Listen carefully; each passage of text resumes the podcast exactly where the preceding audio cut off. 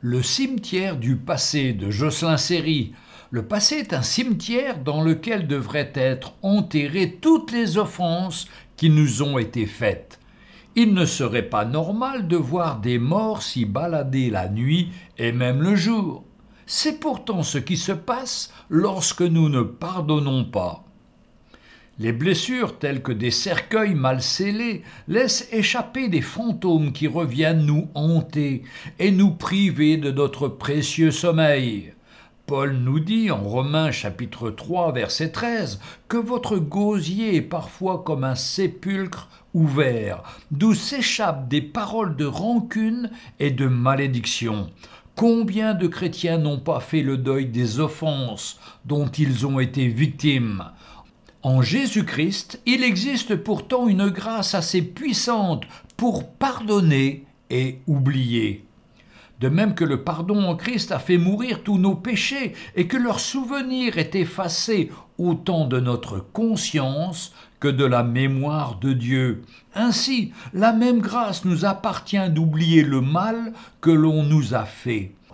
Nous rendons grâce à Dieu de ce que la mort de Christ a ouvert pour chacun de nous un cimetière dont l'espace infini permet d'y enterrer tous nos péchés et toutes nos offenses. Chaque repentance sincère prononce une condamnation à mort sur chaque péché confessé. Et la sentence étant exécutée, le mort ne revivra plus.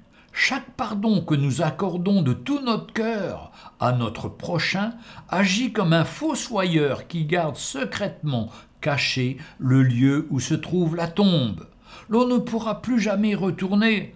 Ainsi Dieu ne veut pas qu'on vive avec les morts. Sous l'Ancien Testament, les cadavres étaient vus comme impurs, et celui qui en touchait un devenait lui-même impur pendant sept jours dans le livre des Nombres au chapitre 19 et verset 11.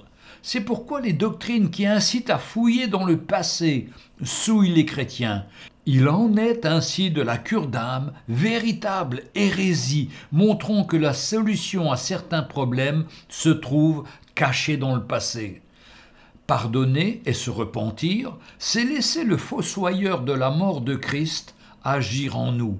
Il s'occupe de tout et efficacement préservons la puissance de notre mémoire pour toutes les bonnes choses que Dieu nous accorde, de manière à toujours célébrer la bonté de Dieu.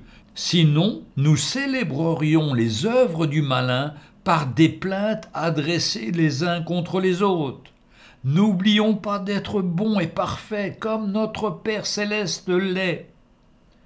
L'apôtre Paul nous a ainsi exhortés dans Colossiens chapitre 3 versets 12 à 13 ainsi donc, comme des élus de Dieu, saints et bien-aimés, revêtez-vous de sentiments de compassion, de bonté, d'humilité, de douceur, de patience. Supportez-vous les uns les autres, et si l'un a sujet de se plaindre de l'autre, pardonnez-vous réciproquement, de même que Christ vous a pardonné pardonnez vous aussi. Jocelyn Séry